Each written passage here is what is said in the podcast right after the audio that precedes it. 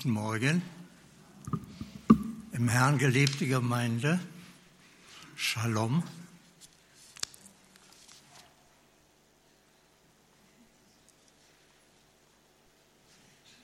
Wir sind Raum und Zeit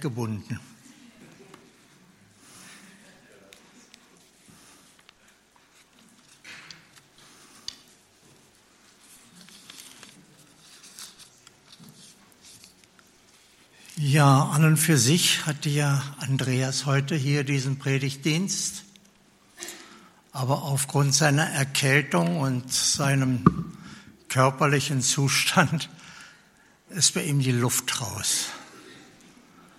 Und jetzt ist der Notreifen dran. Aber mit dem kann man nie volle Geschwindigkeit fahren. Also bitte habt Nachsicht mit mir. Die Frage ist, wenn man so plötzlich den Bescheid bekommt, hör mal, spring doch mal ein, was sagt man da? Aber wisst ihr, Gott ist so treu und ich sehe aus dem heutigen Morgen, wie wunderbar alles zusammenpasst. Wenn Gott etwas macht, Menschen miteinander dem Herrn dienen, ohne dass sie sich vorher absprechen. Wir werden das gleich, ich will das gleich äh, noch auch, können wir gleich praktizieren. Ich möchte uns Gottes Wort lesen.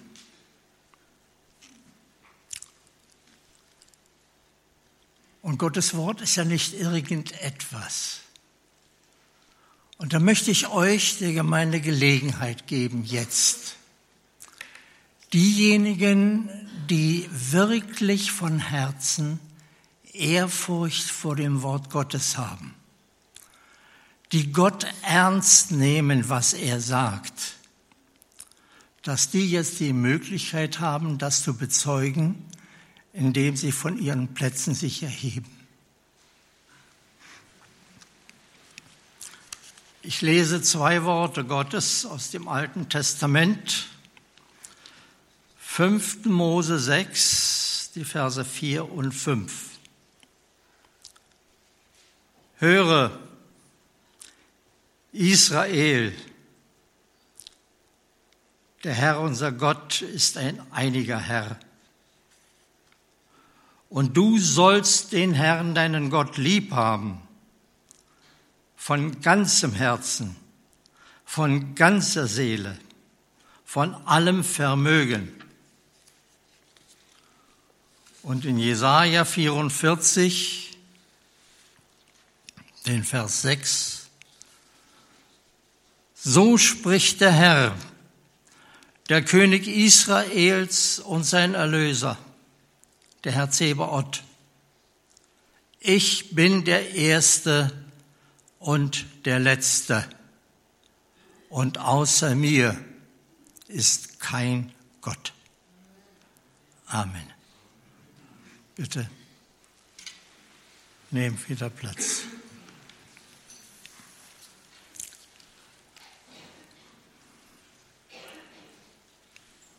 Als ich habe vorhin gesagt, dass wenn Gott wirkt in seiner Gemeinde und dass da alles so wunderbar läuft, ohne dass sich die Menschen miteinander absprechen können oder tun oder machen, so war es aus heute Morgen, als diese kleine Geschichte von dem Missionar kam. Und da hat Siegfried gesagt, wenn Gott redet, dann ist es ja so, da geht es immer um Leben. Entweder Leben zu geben oder Leben zu erhalten. Und es geht auch dann immer um die Ewigkeit. Was wir hier eben gelesen haben, ist, das, was wir daraus sehen können, Gott ist der Gott der Ewigkeit. Und kein Mensch weiß, was Ewigkeit ist.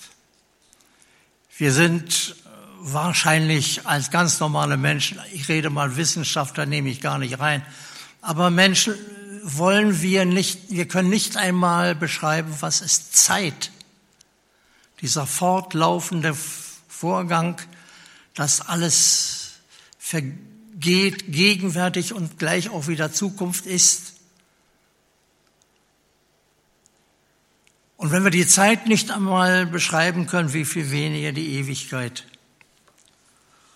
Und wenn wir es mit Gott zu tun haben, dann haben wir es mit der Ewigkeit zu tun.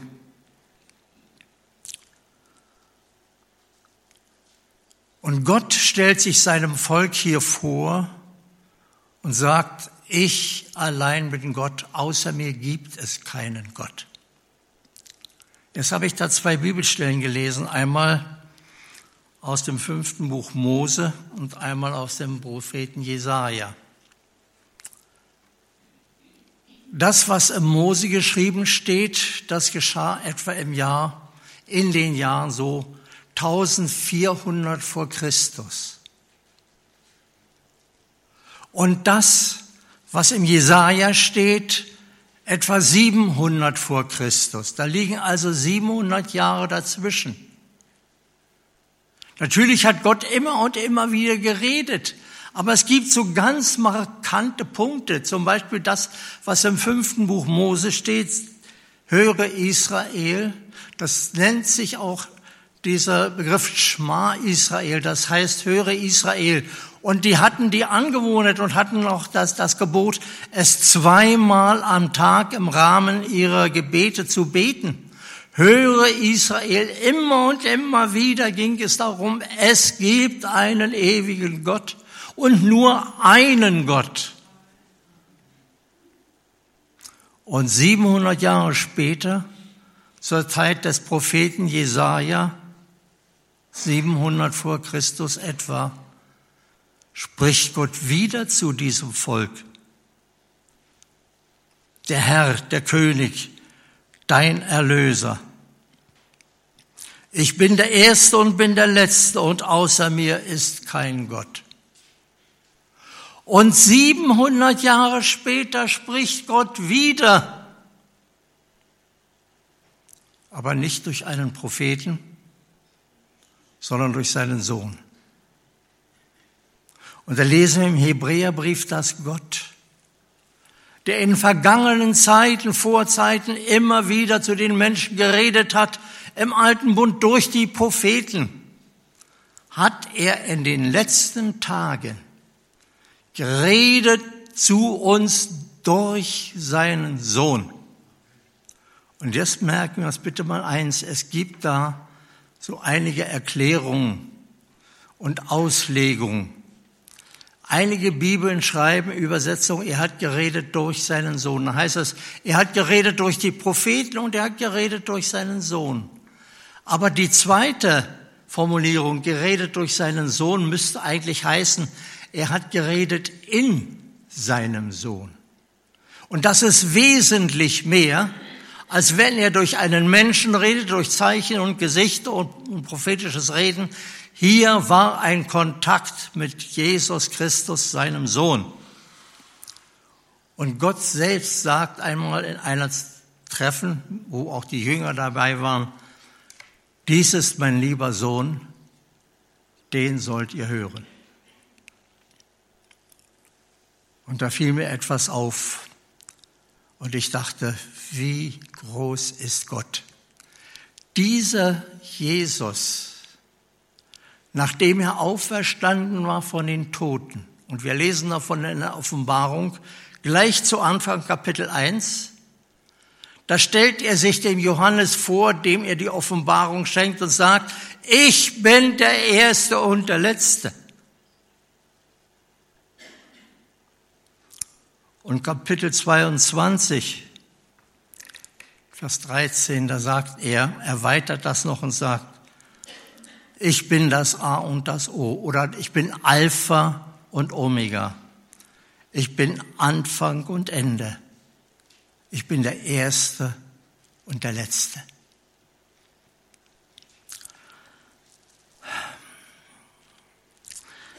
Ihr Lieben, ich habe äh, versucht, mal dieses Wort so ein wenig zu verstehen und ich muss sagen,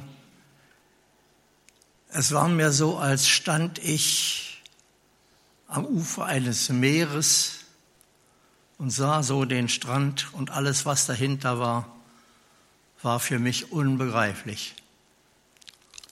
Ich habe versucht, die Geschichte Jesu Christi einmal aus der Schrift her zu rekonstruieren.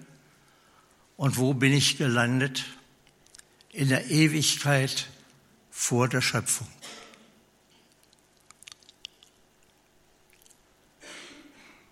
In der Ewigkeit vor der Schöpfung. Da lesen wir im Johannesevangelium, dass Johannes schreibt, am Anfang war das Wort. Und das Wort war bei Gott. Und dann lesen wir dann immer, und Gott war das Wort. Aber ich möchte das anders lesen. Am Anfang war das Wort und das Wort war bei Gott und Gott war das Wort.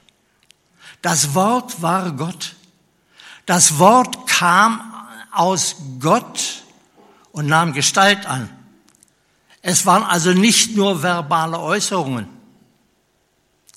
Und wir sehen, dass Gott im alten Bund geredet hat. Aber als Gott einen neuen Bund mit Israel machte, da redete er nicht, da handelte er. Da sandte er seinen Sohn in diese Welt, um Sünder selig zu machen. Wir finden viel beschrieben im Neuen Testament. Im Alten Bund ist das auch gar nicht so bekannt.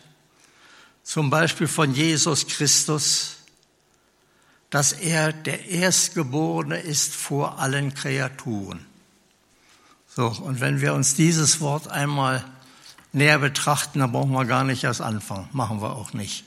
Was das heißt, das weiß kein Mensch. Was Gott damals gemacht hat, was da geschehen ist. Der Erstgeborene, versteht ihr? Vor aller Schöpfung, Himmel und Erde war noch nicht da, aber Jesus Christus, aber nicht als Jesus Christus, sondern als Wort. Am Anfang, an diesem Anfang war das Wort und Gott war das Wort. Und Johannes 1, um das nur mal jetzt noch ein bisschen abzurunden, sagt, Johannes beschreibt aus der Zeit, als er mit Jesus wandelte, niemand, kein Mensch hat Gott jemals gesehen. Und dann zeigt er auch, woher er das weiß, nämlich der eingeborene Sohn, der in des Vaters Schoß ist, der hat es uns verkündigt. So, und jetzt geht es um diesen Jesus, von dem es heißt, er ist das Wort, der Erstgeborene in der Ewigkeit. Aber nicht nur das, sondern es steht auch geschrieben im ersten Petrus, dass Jesus Christus als das Lamm ausersehen wurde, als Opfertier, als Sühnopfer. Und das geschah schon vor Grundlegung der Welt. Und vor Grundlegung der Welt hatte Gott einen Plan, Menschen zu machen, Menschen zu schaffen die seinem Bild ähnlich sind. Menschen zu machen, mit denen er Gemeinschaft haben kann. Menschen zu schaffen, zu denen er reden kann und die mit ihm reden.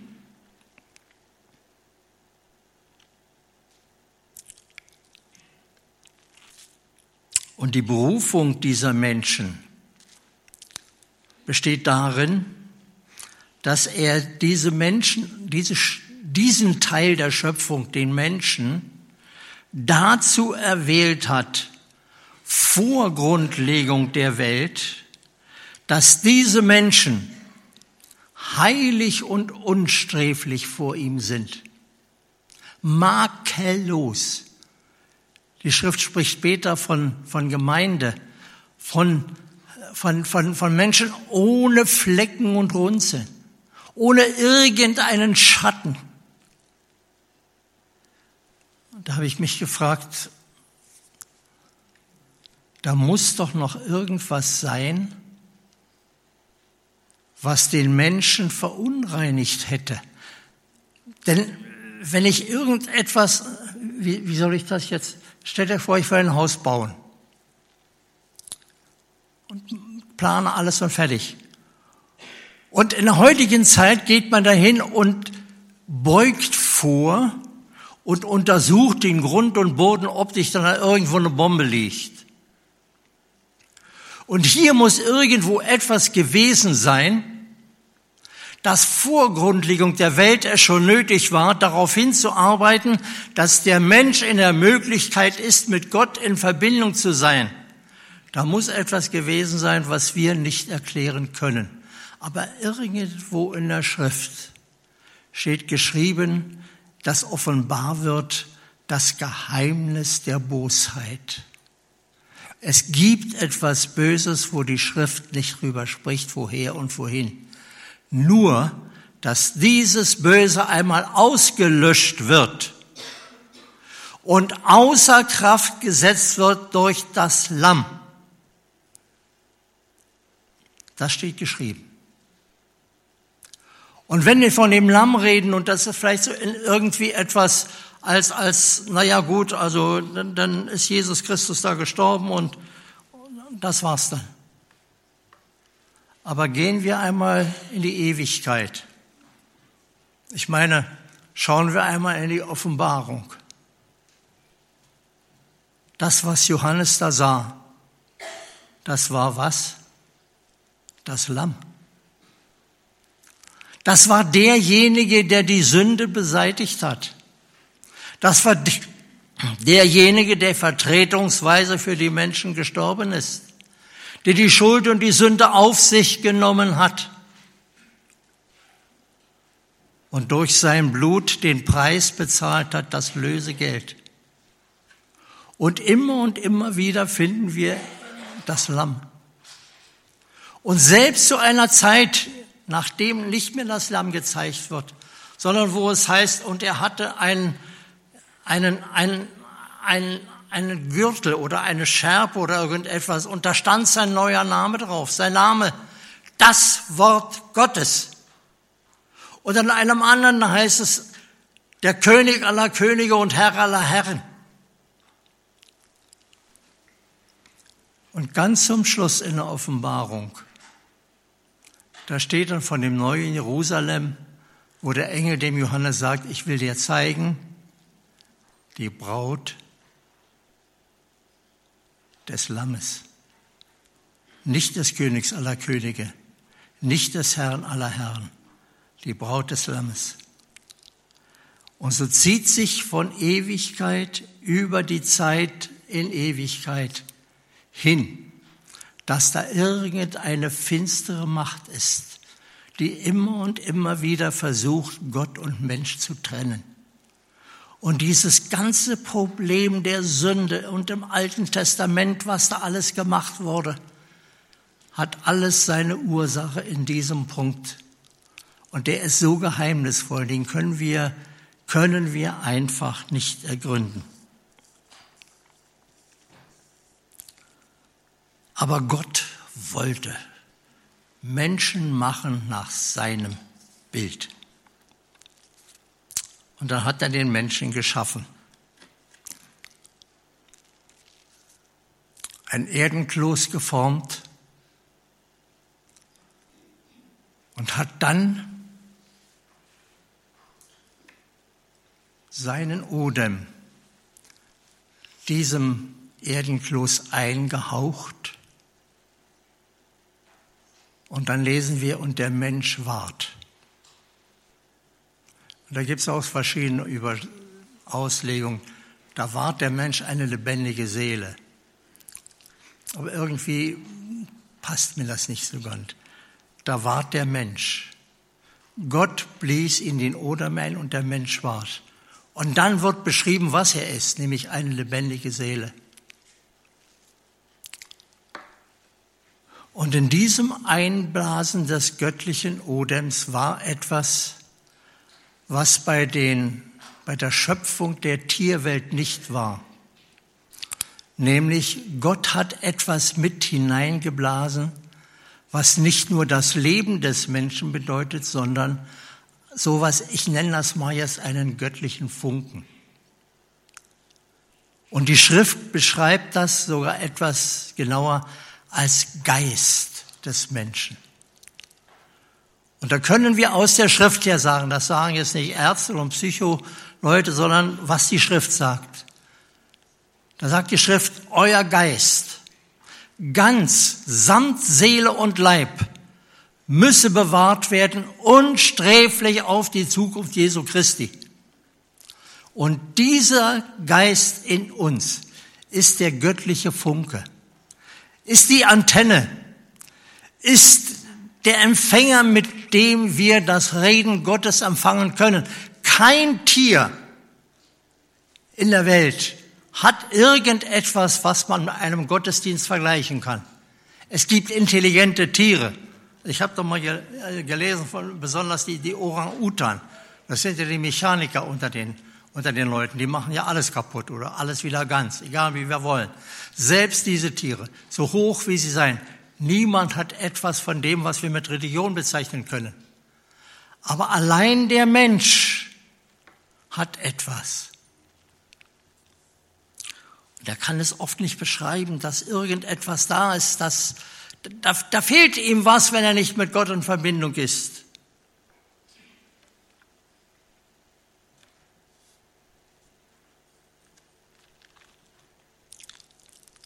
Der König Salomo der hatte dafür den Blick gehabt. Und Prediger, in dem Buch Prediger, Kapitel 3, da schreibt er, und so ist das nach der Luther-Übersetzung 1984,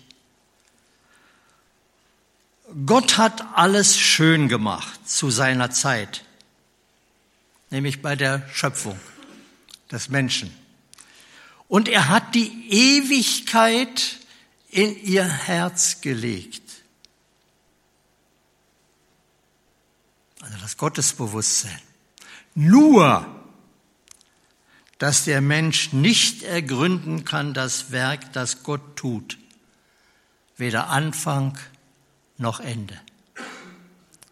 Wir haben also, wenn wir so wollen, von Natur aus, von der Schöpfung her. Und das macht, zeichnet uns auch als das Bild Gottes, dass wir ein, eine Möglichkeit haben, entgegen aller anderen Kreaturen mit Gott in Verbindung zu treten. Und deshalb fordert uns Gott ja auch auf, rufe mich an in der Not. Hier haben wir vorhin Leute gehabt, die kamen aus Not heraus, nicht aus Langeweile. Die merkten, nur einer kann mir helfen, nämlich Gott.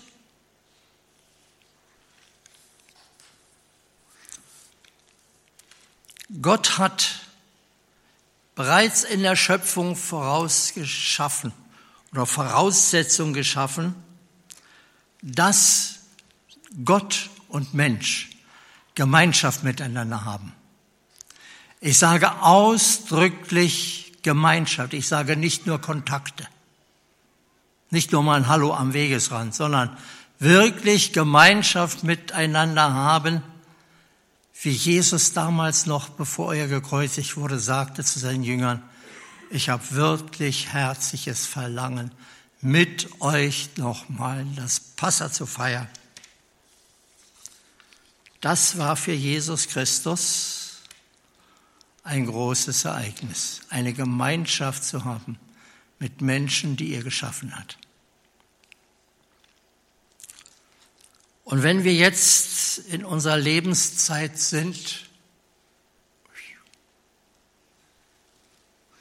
dann ist das nichts weiter als unser Weg zu dem Ziel hin, was Gott uns vorgegeben hat.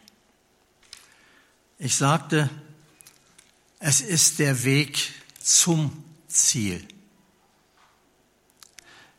Es gibt ja wunderschöne Weltreisen mit einem Schiff, so richtig wo auch alles geboten wird. Und da sagt man dann, der Weg ist das Ziel. Also nicht nur, ich will nicht nur da ankommen, auch die Reise. Das alleine ist schon ein Genuss. Aber ein Liederdichter hat einmal über diese Reise gesagt, schmal und steil und oftmals dornig. ist der Weg empor. Und des Pilgers Fuß ermüdet auf dem Weg, den er erkor. Wir sehen also, dass wir hier in einer Ausbildung sind auf die Ewigkeit hin. Können wir uns das mal vorstellen? Also da lebt ein Mensch, da lebt ein Mensch, also so rund 70, 80, 90, lassen 100 werden, spielt gar keine Rolle. Von Ewigkeit her von Gott geplant. Sein Charakter, sein ganzes Wesen. Niemand von uns kann sich selbst etwas aussuchen. Das Land nicht, die Zeit nicht, die äußeren Umstände nicht, die Eltern nicht. Gott hat für uns geplant, aus Ewigkeit her, und hat in Jesus Christus alle Möglichkeit gegeben, dass auch dieser Weg von uns durchschritten werden kann bis zum Ziel. Und dass wir es auch schaffen und reichen. Da gibt's ja dieses wunderschöne, dieser, diese, diese Vision oder der Traum, wo, wo jemand am, am Ufer lang geht und sieht da zwei Spuren und auf einmal nur noch, seine, nur noch eine Spur und weiß gar nicht, dass das die Spur Jesu ist, wo Jesus ihn getragen hat, weil er selbst nicht mehr weiterkam.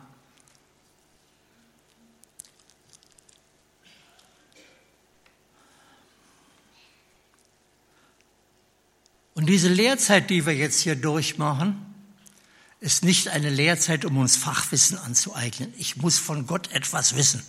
Ich muss, ich muss, ich will.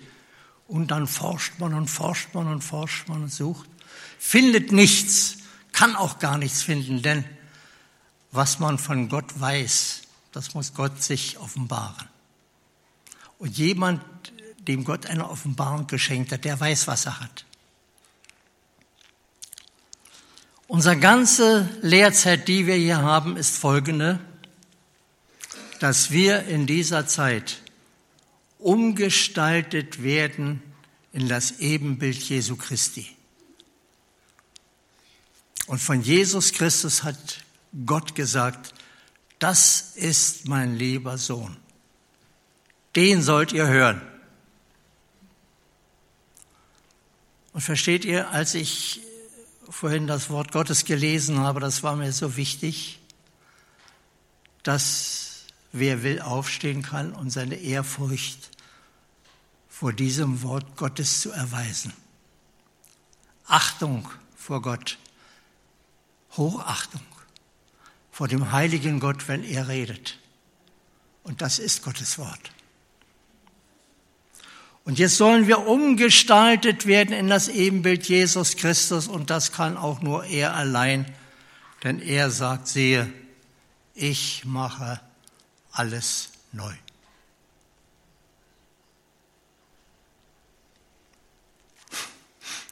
Wenn ich mir so ein altes Notrad ansehe, wo sich schon alles so ein bisschen auflöst und dann so einen neuen Reifen, wo man so richtig Gas geben kann. Gott macht alles neu. Und Gott hat ein Ziel. Ein Ziel, nämlich dass wir einmal in der Gemeinschaft mit Gott leben können, leben sollen. Und dann lesen wir in der Offenbarung, dass einmal die Gemeinde da sein wird bei dem Herrn, wo er ist. Jesus sagte, ich will. Und er betete das zu Gott, seinem Vater. Vater, ich will, dass die, die mir glauben, die, die ich liebe, dass die da sind, wo ich bin. In der gleichen Herrlichkeit. Und dann, und damit na. Und Gott zeigt uns aber auch den Weg. Ich rede jetzt nicht von Sündenvergebung und, und, und Bekehrung und Wiedergeburt, das ist jetzt nicht. Wir sind Gemeinde.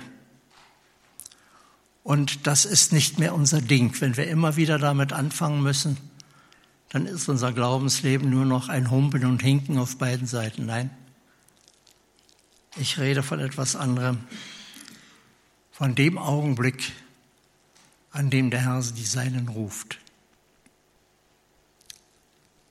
Das ist das nächste Ziel. Leider wird viel zu wenig darüber gesprochen.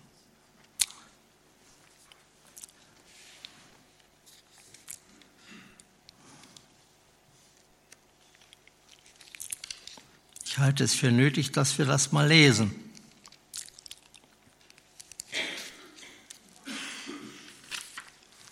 So viel Zeit muss sein.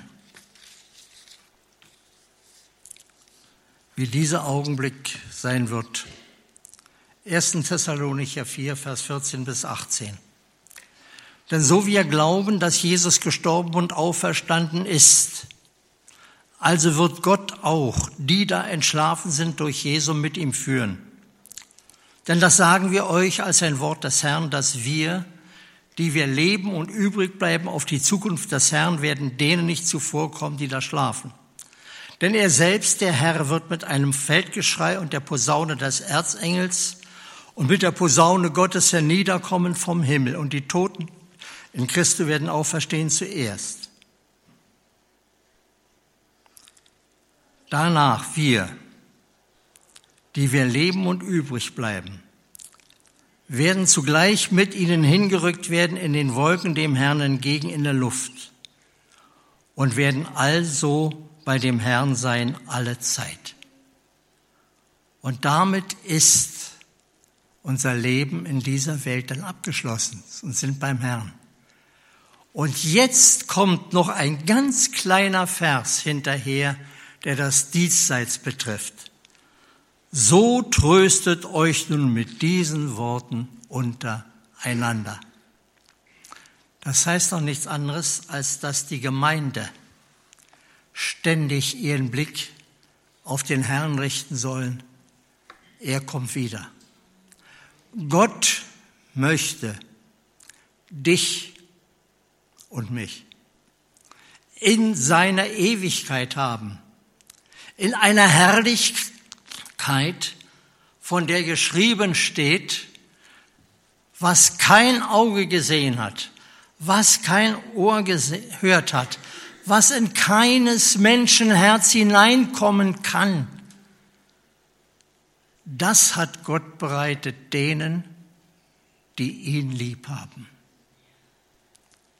Können wir verstehen, dass Jesus dann sagt, Vater, ich will, dass die die du mir gegeben hast, auch bei mir sind und alle beim Herrn sind. dass diese große, unzählbare Schar, von der geschrieben steht, das sind die, die gekommen sind aus großer Trübsal, die ihre Kleider helle gemacht haben im Blut des Lammes. Ein Plan vor Grundlegung der Welt und wird in dieser Zeit durchgeführt, in der wir leben und wird einmal für uns enden in der Ewigkeit. Eine Herrlichkeit, zu der Gott uns berufen hat. Vielleicht darf ich noch jetzt noch was sagen. Jesus redete, wenn er von Gott sprach, mein Vater und mein Gott.